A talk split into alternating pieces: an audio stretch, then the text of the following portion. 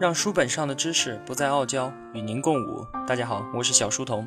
我的音频节目和读书笔记首发平台是在小书童频道微信公众号，请您打开微信，在公众平台搜索里面输入“小书童”三个字，小是知晓的小，这样您就可以在第一时间收听到我的节目了。也欢迎您到我们的 QQ 群里面互相交流。同样的，搜索“小书童”就好了。我们在这里期待与您命中注定的美好相遇。我们接着解读《激荡三十年》，作者吴晓波。在邓小平南巡以后啊，中国经济发展再度扬帆起航。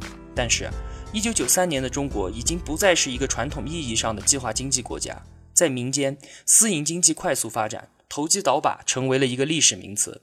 乡镇企业如火如荼，资本市场呢，作为现代化市场经济的必要组成部分，已经开始初步运行。与此同时，随着改革进入深水区。各种层次的矛盾也凸显出来，单靠摸着石头过河，已经无法应对新的形势了。在邓小平的钦点之下，从1991年开始，具有丰富的经济管理经验的上海市委书记朱镕基赴北京出任主管经济的副总理。在此后的十二年里面啊，他一直主导着中国经济的改革走向，这意味着一个新权威主义时代的到来。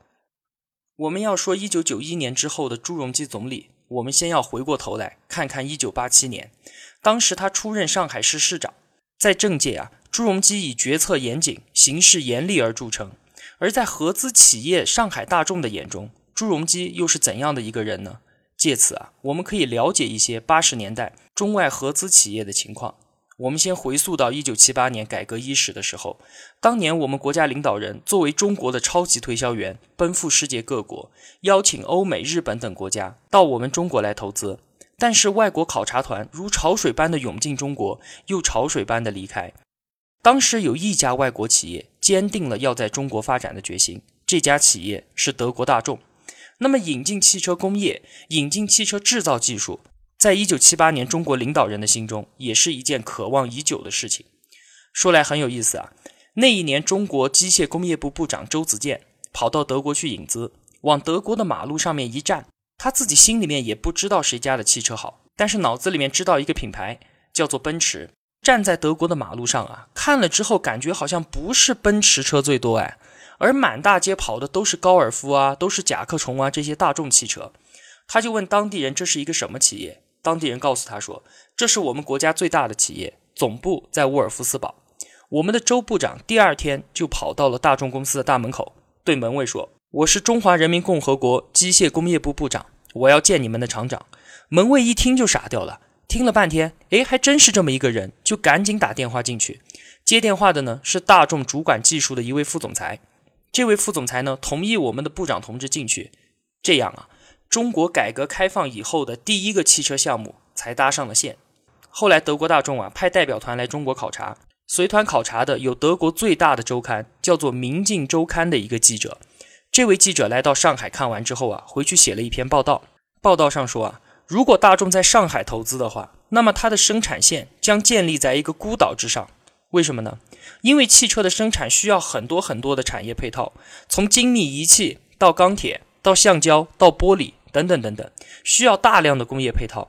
在当时上海的轿车厂，我们能看到的车床是二战前后的设备。然后你在整个大上海地区都找不到一个为1980年代汽车生产线进行配套的工厂。所以《明镜周刊》的记者说啊，德国大众将在一个孤岛上进行它的生产。即便如此，大众还是坚定了进入中国市场的决心。他们之所以看上中国，是因为大众在他的战略规划当中要进入亚洲，他要跟日本抗衡，所以大众希望在中国找到一个点来作为他市场发展的一个基地。所以说，与其说是我们选择了大众，不如说是大众选择了中国。当时中国引进汽车产业的第一幕就是这样非常戏剧性的拉开了。外国的汽车工业进入中国，当时我们的想法是引进技术，用市场换技术。然而，合资经营这个概念还并不是大众第一个提出的，是美国通用汽车公司。当时，通用汽车董事长墨菲带队来到中国谈判。谈判的时候，他说：“啊，简单的来说，合资经营就是我们把钱包放到一起，合资共同办个企业，要赚呢大家一起赚，要赔呢大家一起赔，是一种互利的合作方式。若要说的再通俗一点的话，合资经营就好比结婚，建立一个共同的家庭。听了这一番介绍之后啊，李兰清感到非常的新鲜有趣，就把这个想法上报给了国务院和中央政治局。最终，在一九八二年的时候，邓小平做了一个批示，轿车可以合资。我们要特别指出的是啊，邓小平在二十年代法国留学的期间，他的工作就是在巴黎附近雷诺汽车厂做一个汽车工人，所以他是中国领导人里面唯一的。也是最早的接触现代化大工业流水线这么一个生产方式的人，所以邓小平的眼界是开阔的。他做出轿车可以合资的决定，是有他特定的伟大意义的。有了邓小平的批示以后，我们与通用公司的谈判进度立即加快。但是让每个人都没有想到的是啊，通用的董事会最后竟然否决了董事长墨菲的这个合资提议，通用进入中国的步伐戛然而止。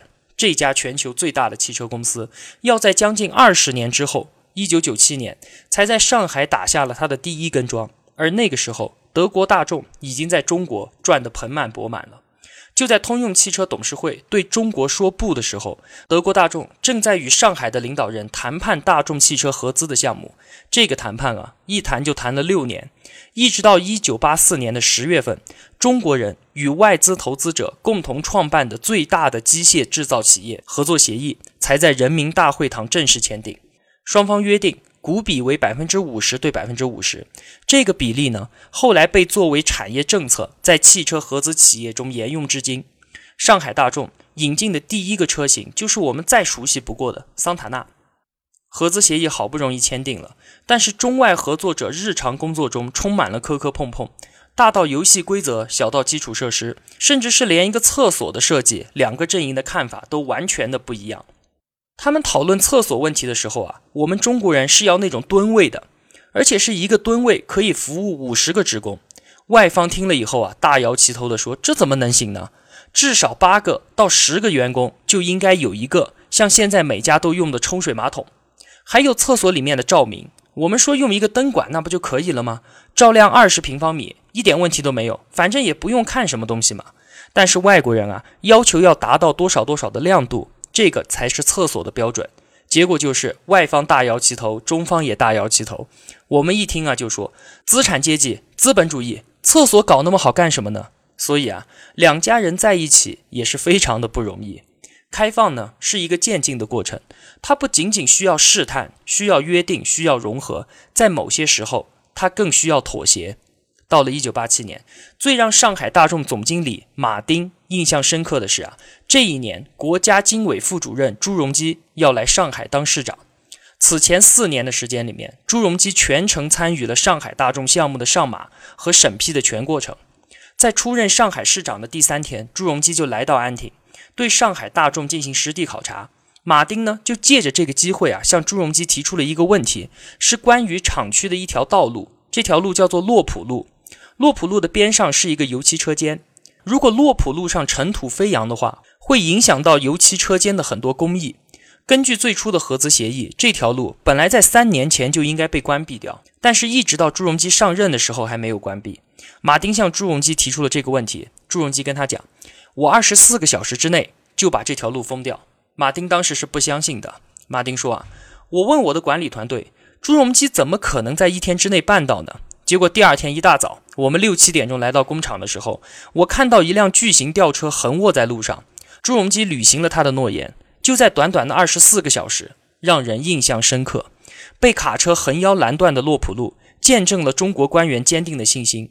既然需要国外的资金和技术，就应该为他们的进入扫清道路。还有啊，最让中德双方头疼的问题是啊，桑塔纳的国产化进程实在是慢得让人难以接受。一九八七年，朱镕基来到安亭考察的时候，情况还是依旧令人担忧。当时中国对汽车的国产化是有规定的，起码要达到百分之四十以上，这个车才能叫做国产化，才能在中国长期的生产下去。但是到了一九七八年，当时桑塔纳的国产化率只达到了百分之二点七，只有一个天线、一个收音机、一个轮胎是国产的，其他全部都是德国进口的。中德双方在工艺方面的差距是明摆着的。拿一个小小的方向盘来说啊，当时上海轿车的标准只有三个，而德国桑塔纳的标准有一百多个。这个标准谁说了算呢？那就是德国大众说了算嘛。要把这些在中国生产的零部件送到德国大众去，他一个产品一个产品的进行认证，认证这些零部件质量没有问题了，才能够装到车上面去。你说当时中国人生产的零部件质量如何，要让一个外国人说了算？很多人都觉得不合理，卖国啊，这是让外国人卡我们脖子的事情。但是大家都知道啊，德国人是最讲究精准的。有一句话说，德国人像钟表一样的精准，所以他们也有一些固执。德国人提出的质量要求是绝对不会往后退一步的。我们有国产化的愿望，但是我们当时能力不够，所以我们拼命弄出来的一些国产化的零部件，想去替代德国大众的零部件的东西，根本就达不到德国的标准。国产化的进程是非常非常的缓慢。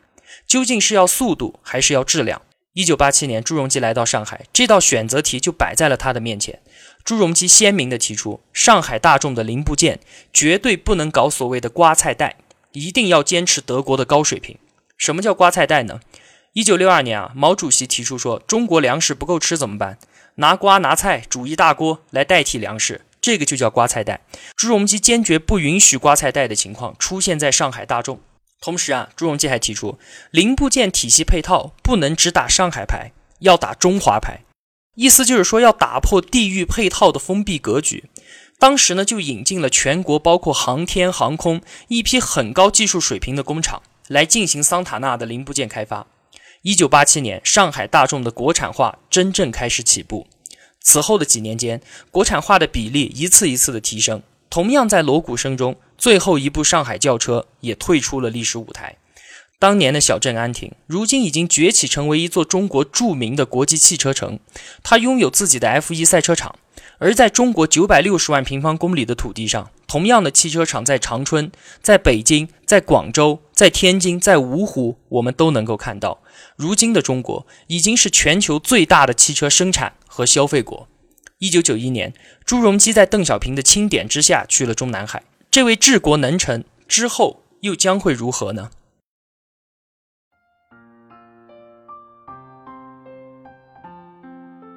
小书童不才，在您面前献丑，只愿与您结伴而行，让求知的路上不再孤单。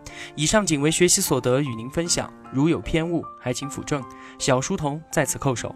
如果同学们觉得我的解读有帮助的话，还希望您能打赏一些。小书童感激一路陪伴的是这样慷慨的你。我的音频节目和读书笔记的首发平台是小书童微信公众号。您愿意与我们结伴而行的话，请打开微信，搜索“小书童”三个字，小是知晓的小。也欢迎您到 QQ 群里面和我们互相交流。一样的，搜索小书童就好了。我们在这里期待与您美好的相遇。好了，让书本上的知识不再傲娇，与您共舞。小书童与您不见不散。